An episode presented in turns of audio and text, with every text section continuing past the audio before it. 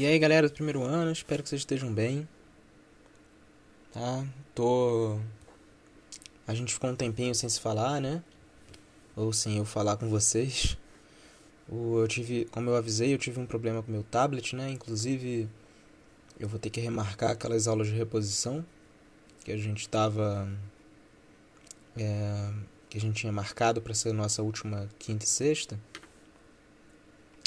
Porque o, o prazo que o cara me deu para o conserto do meu tablet estourou e eu não consegui pegar ele é, antes para preparar as aulas, então eu só consegui é, pegá-lo no já no final da sexta-feira, né, na tarde de sexta, o que tornou impossível que eu trabalhasse da maneira como eu esperei. Mas vocês não vão ser prejudicados, inclusive agora nesse momento, enquanto vocês ouvem esse, esse áudio, provavelmente já vai ter um horário lá definido, no, colado na plataforma de vocês, com a substituição daquelas datas lá que a gente tinha combinado para reposição. Eu peço desculpas por isso, mas infelizmente não, não foi algo que eu pudesse controlar. Eu ainda estou sem computador, estou sem computador basicamente o ano inteiro, desde que eu coloquei no conserto e só ficam me enrolando e até agora nada. Eu tô, assim, a situação tá, tá ruim para mim. Eu. É, mas, enfim, de toda forma, agora eu tô tranquilo. Pelo menos dá pra gente trabalhar do jeito que a gente, a gente merece. Enfim. Eu. A gente, na nossa última aula. Opa, desculpa, teve um barulho aqui. Na nossa última aula, a gente. É, começou a ter, falar um papo, ter, bater um papo, né? Aquela nossa aula em texto, né? Porque eu não tive é, eu não tive, como não estava produzindo áudio, eu publiquei uns textos lá para vocês lerem, mas gente, eu vou recolocar os temas que a gente viu lá na, é, nessa, nessa aula em áudio para a gente poder ter essa, essa aula dessa forma também. É, a nossa ideia né, com essa aula é a gente fazer uma breve apresentação do, do, do Brasil, tá? do, do ponto de vista assim das culturas que compõem essa grande cultura brasileira que a gente chama hoje, né? O, e fazer um histórico assim de como é que se deu essa formação, tá? Só para a gente poder ter uma ideia mais ou menos do que de, de como é que a cultura brasileira foi formada. Bom, eu vou falar coisas aqui que obviamente vocês já reconhecem, né? mas que vocês tiveram inclusive em outras disciplinas ao longo tanto do ensino fundamental como agora, né, no ensino médio. É, mas assim, o que a gente quer particularmente é entender um pouquinho de onde vem esse conjunto de ideias, práticas, costumes que atravessam o povo brasileiro, né? Bom, eu vou tentar fazer de um ponto de vista histórico, tá, para a gente entender. Bom, esse território aqui que a gente está habitando agora, não estou me referindo ao Sudeste, não, estou falando da América do Sul. Ele é um território assim que, do ponto de vista da ocupação humana, ele muito possivelmente é um território de ocupação da, da mais tardia ocupação. É, é bem possível que, por exemplo, ele tenha sido o último território a receber é, homens, né, receber indivíduos dessa grande espécie chamada Homo sapiens. Eu já disse para vocês, né, essa espécie, ela, os registros fósseis mais antigos eles datam de 200 mil anos atrás. Então é bem possível que mais seja, seja mais ou menos nessa época que, a, que essa espécie aparece. Bom, é, mas aqui na América do Sul é bem possível que a ocupação tenha se dado por volta dos 12 mil anos a, atrás. Tá? É relativamente recente se comparado né, ao, ao resto do, do planeta. A suposição mais aceita no meio científico é que o, o, essa espécie tenha surgido no, no, em algum lugar do continente africano, talvez ali onde hoje se, se onde tem a Etiópia, e se espalhou, né? É, primeiro ali para Eurásia, e depois para a Oceania, 16 mil anos atrás, e aí 12 mil anos atrás pro, pro, chega até aqui no continente, nessa parte sul do continente americano. É, essa, essa, essa faixa territorial ela era altamente é, popula, popula, é, ocupada né, por populações humanas. É, você tinha aqui nessa, nessa parcela de território uma série de grupos humanos. Né? Supõe-se que aqui, no, no território onde hoje se encontra o Brasil, nesse período imediatamente anterior ao início do processo de colonização, existiam por volta de 6 mil etnias distintas, com línguas distintas também, ou no mínimo dialetos de troncos linguísticos. É, Quer dizer, eles falavam línguas talvez parecidas, mas distintas ainda entre si. Era, você tinha ocupação territorial em todos os lugares, né? E com uma variedade cultural muito grande também. É, você tem ali no, no oeste do continente é, formações sucessivas de civilizações, né? e no, e no norte, na parte norte do continente também. Grupos que foram mais, do ponto de vista de organização social, mais complexos do que os, os é, habitantes nativos, daqui, nativos que eu digo assim, que, que antecederam a, a colonização europeia. Né? É, a gente normalmente trata esses grupos por, por uma mesma palavra, né? índio.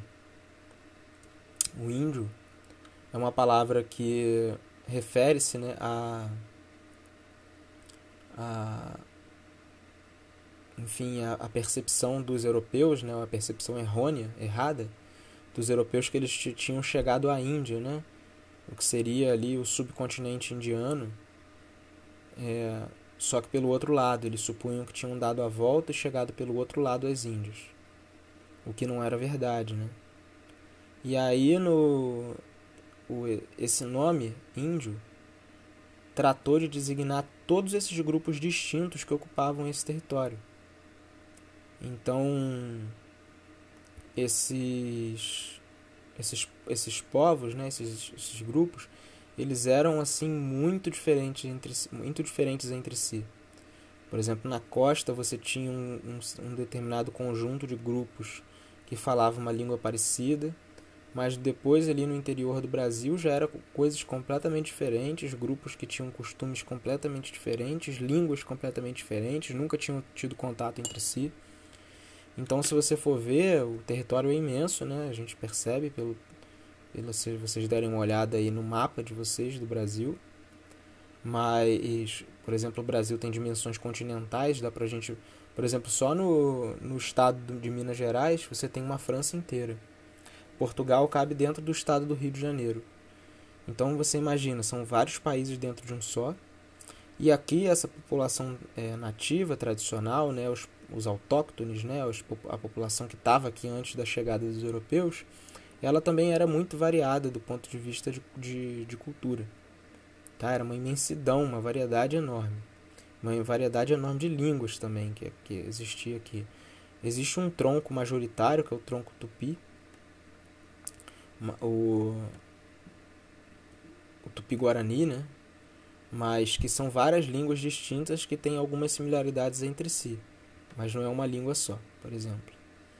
Mas enfim, é, o território era ocupado por esses indígenas, né? Que a gente chama de indígenas agora, mas isso é só o, o sinônimo da, da burrice do branco, né? Entre aspas, mas é, é um nome um nome que não diz respeito propriamente à multiplicidade e à variedade de, de grupos que viviam aqui. Bem, quando você tem a chegada dos europeus, principalmente dos, dos portugueses, você tem automaticamente né, o, o, as incursões dentro do desse território aqui de é, um pouco período depois dos jesuítas, né? Os jesuítas eram uma ordem religiosa europeia, né, que, se, que enfim, muito forte, principalmente no, em Espanha, em, Fran em França e em Portugal, é, que fez um trabalho de, de uma, no mínimo uma tentativa, né, de implantação do, do, da religião cristã no território nacional. Todo o processo de católica, né, me refiro especificamente. Todo o processo de ocupação do território nacional seguiu um pouco essa diretriz de, por exemplo, você ia até um determinado local e a primeira construção que se fazia era obviamente a igreja matriz, que fundava as cidades. Se você vai no interior do Brasil, por exemplo, para vocês assim é fácil, né? Vocês podem ir, pega São José do Vale do Rio Preto. É uma cidade típica por isso, já que o centro dela é, é propriamente a igreja. E isso se repete em várias cidades do Brasil. Então, a cultura europeia no Brasil, com a vinda dos europeus, a gente não quer nem discutir propriamente é, é, essas relações sociopolíticas que se estabeleceram. Né? O nosso interesse aqui agora é tratar de cultura, da forma como a gente caracterizou lá no, nas últimas aulas. A cultura europeia ela chega né, sob o, o vamos dizer assim, o comando, né, o, a investida da Igreja Católica. Então, o, o país, ele, ao mesmo tempo em que ele vai sendo colonizado, ele vai sendo catequizado. E o processo de catequização dos indígenas passou, é, enfim, por uma questão é, estratégica mesmo dos, dos jesuítas, por uma tentativa de estabelecer pontes, né, laços entre o, a cultura é, judaico-cristã, né, o, a cultura da, da, religião católica, né, e a cultura indígena. Então, assim, desde do, desse momento, desse momento inicial, foi uma estratégia dos jesuítas fazer relações, por exemplo, entre as, as divindades dos nativos, entre as crenças dos nativos e a cultura é, judaico-cristã da Península Ibérica lá. E as crenças e, as, e a religião católica. Então o Brasil ele é marcado já desde esse momento inicial, é claro que sob uma relação de, de dominação do, do europeu, mas ele é marcado por um, algum tipo de sincretismo cultural. Tá? Por exemplo, era hábito dos jesuítas aprenderem as línguas dos, dos indígenas né, que aqui habitavam para poder se comunicar. É... Bom, a gente sabe que nesse período aí no Brasil o primeiro contato se dá em 1500, né? Ou seja, lá no começo do século XVI. E nesse período aí do século XVI, é, você tem basicamente um modelo econômico extrativista aqui no Brasil, onde algumas algumas cidades são fundadas na costa, mas com a finalidade única e exclusiva de extrair pau-brasil, né? daí que vem o nome do nosso glorioso país. É, e aí, o, basicamente, a língua que se falava ainda em todo o território, ainda com muita resistência indígena, etc porque você teve essa expectativa do europeu de escravizar um índio, né? É, o, essa você tem basicamente o, o, o, a cultura dos nativos imperando dentro do território. Bom, a gente sabe que em determinado momento, é, com a, a colocada, né, com a a imposição desse regime de plantation de cana-de-açúcar com a produção de cana-de-açúcar no Brasil para a eventual produção de açúcar né, depois do melaço para ser vendido nos mercados europeus, é, se utilizou no Brasil mão de obra escrava, você tem é, escrava negra vinda da África, você tem então a inserção de um terceiro elemento aí, que são os povos é, é, enfim, de origem africana, é, com sua cultura local.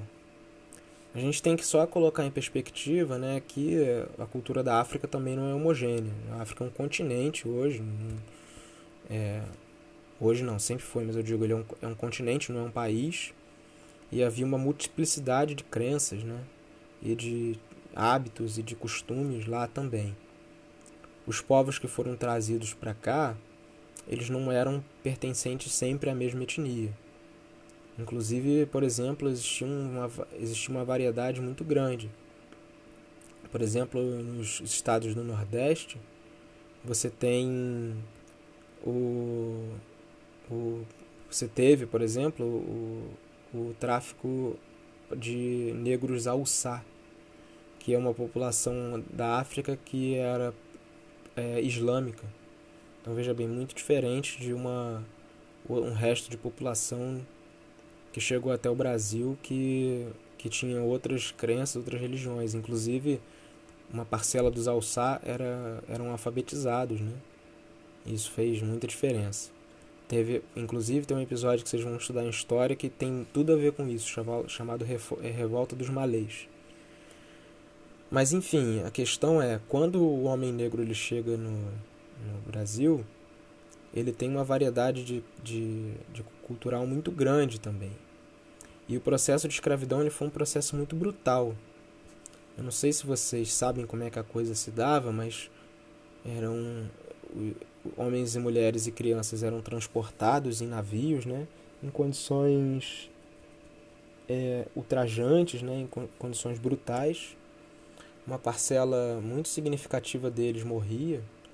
É, já li dados que dizem que, por exemplo, metade do, do, dos homens carregados ali morriam e eram lançados ao mar né, nesse trajeto.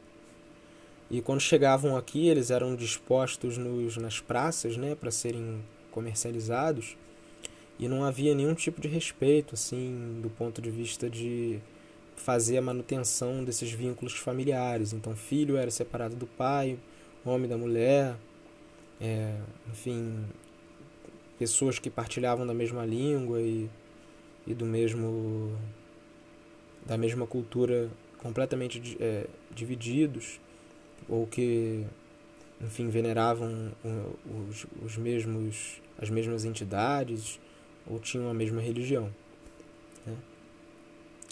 A ponto de você distribuir ao longo do território nacional né principalmente nos nos, nos lugares de produção é, agrícola é, pessoas né, vindas lá do continente africano, mas com uma, uma variedade cultural muito grande. É, lembrando que, obviamente, esses homens e essas mulheres não podiam manif manifestar né, essa, essas suas é, raízes culturais de África. O e isso se passa durante quase toda a história do Brasil. Né? Essa ideia que hoje a gente tem de que o Brasil tem uma herança africana e que, por exemplo, algumas coisas que, que hoje são consideradas tipicamente brasileiras têm origem na África e que devem ser preservadas ou, ou, e até celebradas, né? como por exemplo o candomblé ou a capoeira né, ou a culinária, enfim, essa essas coisas eram proibidas, né, ao longo a capoeira se desenvolveu aqui o candomblé também, mas eu digo essas manifestações que, que surgem a partir da herança da África, mas se desenvolvem aqui, elas eram proibidas de serem praticadas porque obviamente o homem negro era um homem era uma propriedade, né? ele não tinha direitos como a gente entende hoje. E ele não tinha. Ele não, não era permitido que ele, por exemplo, falasse em sua língua, ou se, enfim, se organizasse e tal. Ele era um homem pro, feito para o trabalho. Né? Então você tem, assim, no território nacional, três grandes matrizes culturais. Né? A primeira delas é a dos indígenas, que é, enfim, extremamente variada, é, que a gente resume em torno de uma uma grande em torno de uma coisa só, mas que na verdade é um monte de coisa diferente. O, a cultura europeia, principalmente da Península Ibérica, apesar de você ter tido ocupações de holandeses no Nordeste, por exemplo, e você ter vindo, ter alguns ingleses terem vindo para o Sudeste também. É, você tem, enfim, principalmente a cultura da Península Ibérica e principalmente a cultura judaico-cristã. É, e, enfim, uma cultura vinda da África, é, que também é de uma variedade cultural extrema. Né? O, enfim, a gente não, não existiam os países como a gente entende hoje, era gente tudo quanto é canto, de grupos, enfim, completamente diversos. E o e obviamente a maneira pela qual essas culturas interagiam aqui não era uma maneira em pé de igualdade, vamos dizer assim, não era equitativa. Você tinha certas manifestações culturais que eram proibidas. Por exemplo, no Brasil, em determinado momento, se não me engano, no século XVIII, foi proibido a fala da, das línguas, seja das línguas que eram heranças lá daquela língua das línguas que antes eram faladas aqui, antes da chegada dos europeus, e foi só permitido o português. Então hoje a gente tem homogeneidade linguística no território nacional inteiro. E o e, por exemplo, era proibido falar as línguas nativas. Você era proibido você, enfim, praticar capoeira, era proibido você é, é, praticar as religiões ou as, as, práticas religiosas lá que antecederam o surgimento do candomblé, né? Só um fato, uma curiosidade, o candomblé é uma religião brasileira, né? Ela é de matriz africana, mas ela surge no Brasil. Candomblé é uma religião que ela surge de uma exatamente por conta do tráfico negreiro. É, você lá lá no, na África, né, essas os orixás, como a gente entende aqui no Brasil, eles eram vinculados à terra, né? Eles eram cultuados em cada, especificamente em cada lugar e cada grupo cultuava um orixá diferente. Quando eles, esses grupos distintos são desmembrados, transformados em escravos e trazidos até Brasil, o, você coloca em contato pessoas cujos cultos eram extremamente diferentes entre si. E aí você começa a ter uma espécie de camaradagem onde todos cultuavam orixás que, que eram, eram cultuados em lugares diferentes. Você tinha um cara lá que cultuava um, o orixá X, e no outro aí tinha junto um cara que cultuava o orixá Y. Tradicionalmente, em África, eles cultuariam cada grupo um orixá específico, não teriam vários orixás. Por conta desse contato forçado que eles tiveram aqui no Brasil, passou-se a cultuar vários orixás na mesma prática religiosa. Então, só para vocês terem ideia de como é que é a cultura brasileira. E aí você, ao mesmo tempo, tem uma, uma mistura com certos elementos religiosos do Brasil, do, da Europa, né? um sincretismo, como a gente chama. Algumas figuras, por exemplo, Oxalá, que é um orixá, ele, sim, ele tem ele é sincretizado com a figura de Jesus Cristo.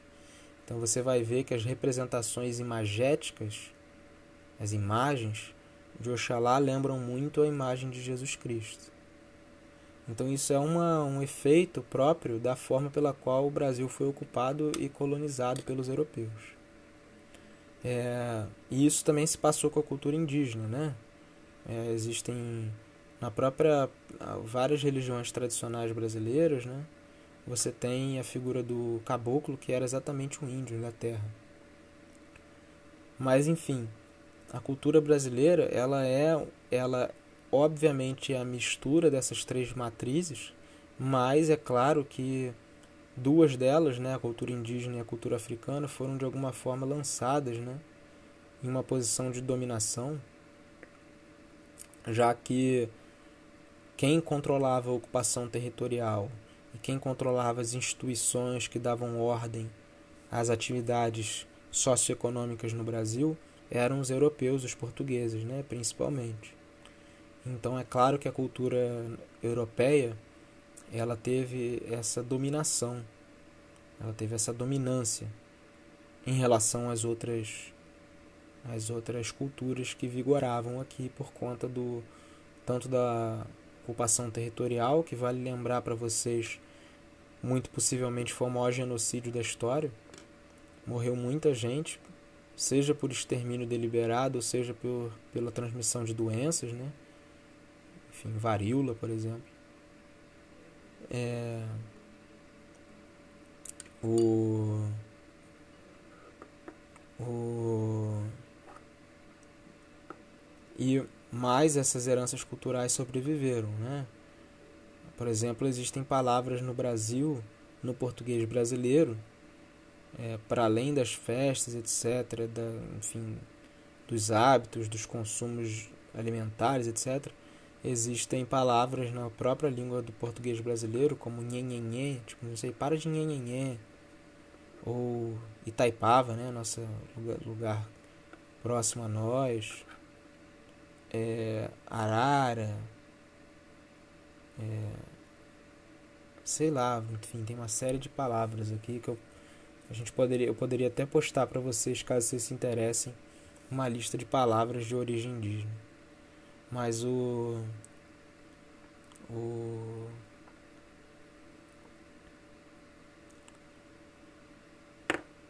enfim, essa herança cultural, né, ela permanece. Mas é com aquilo, a gente tem que colocar sempre em perspectiva.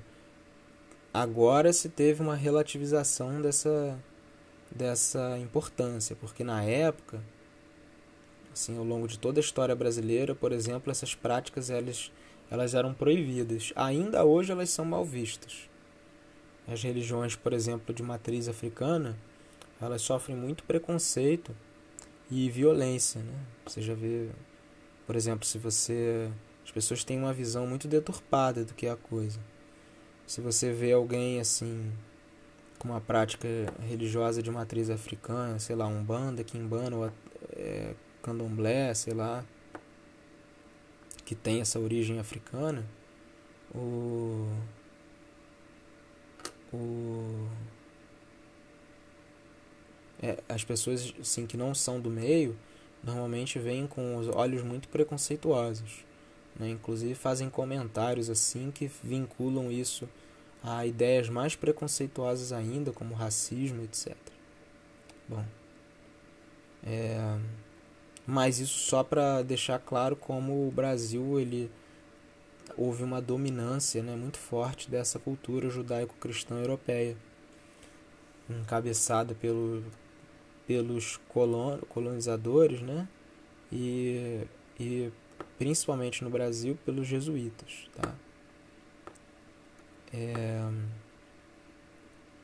E o Brasil ele tem uma variedade, né, por isso também, cultural muito grande. O Brasil é um país que, a partir dessa, dessa, dessa raiz né, de três, três grandes raízes né, culturais, como o território é muito grande, né, desenvolveu-se uma série de culturas né, muito distintas entre si. Se você for ver, por exemplo, como é a cultura do Rio Grande do Sul, os hábitos, os, o jeito de se vestir, o jeito de falar, é, e até caracteres que são para além da cultura, né? como por exemplo os traços físicos, etc. Eles são muito distintos, são muito distintos, por exemplo, desses sujeitos que habitam né? o, o o, o Nordeste, ou o Norte, ou até mesmo o Sudeste do Brasil. É, você tem culturas muito diferentes exatamente pelo tamanho dessa dessa desse território nacional, tá? Inclusive, por exemplo, né, o Brasil, se você for ver do ponto de vista musical, que também faz parte da cultura, é uma uma um lugar onde, onde se tem enfim é uma uma variedade musical enorme. No Rio você tem o surgimento do no Rio e na Bahia, o surgimento do, do, do, samba, o choro no Rio.